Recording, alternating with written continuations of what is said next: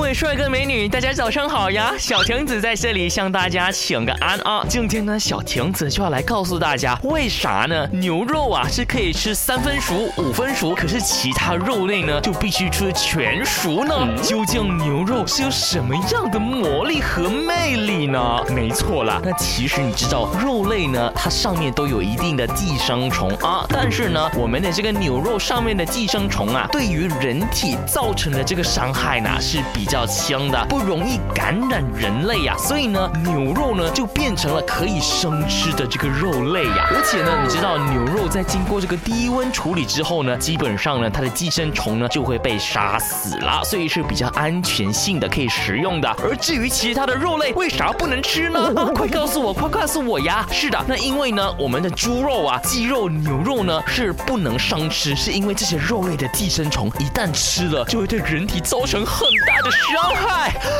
就会造成严重的后果，所以呢，这些肉类一定要吃全熟呢。就像半生熟的爱情，就只能看着它腐烂。所以无论是肉类还是关于的爱情，一定要成熟了，在对的时机，才可以享受它最美丽的成果。小亭子在这里先行告退了。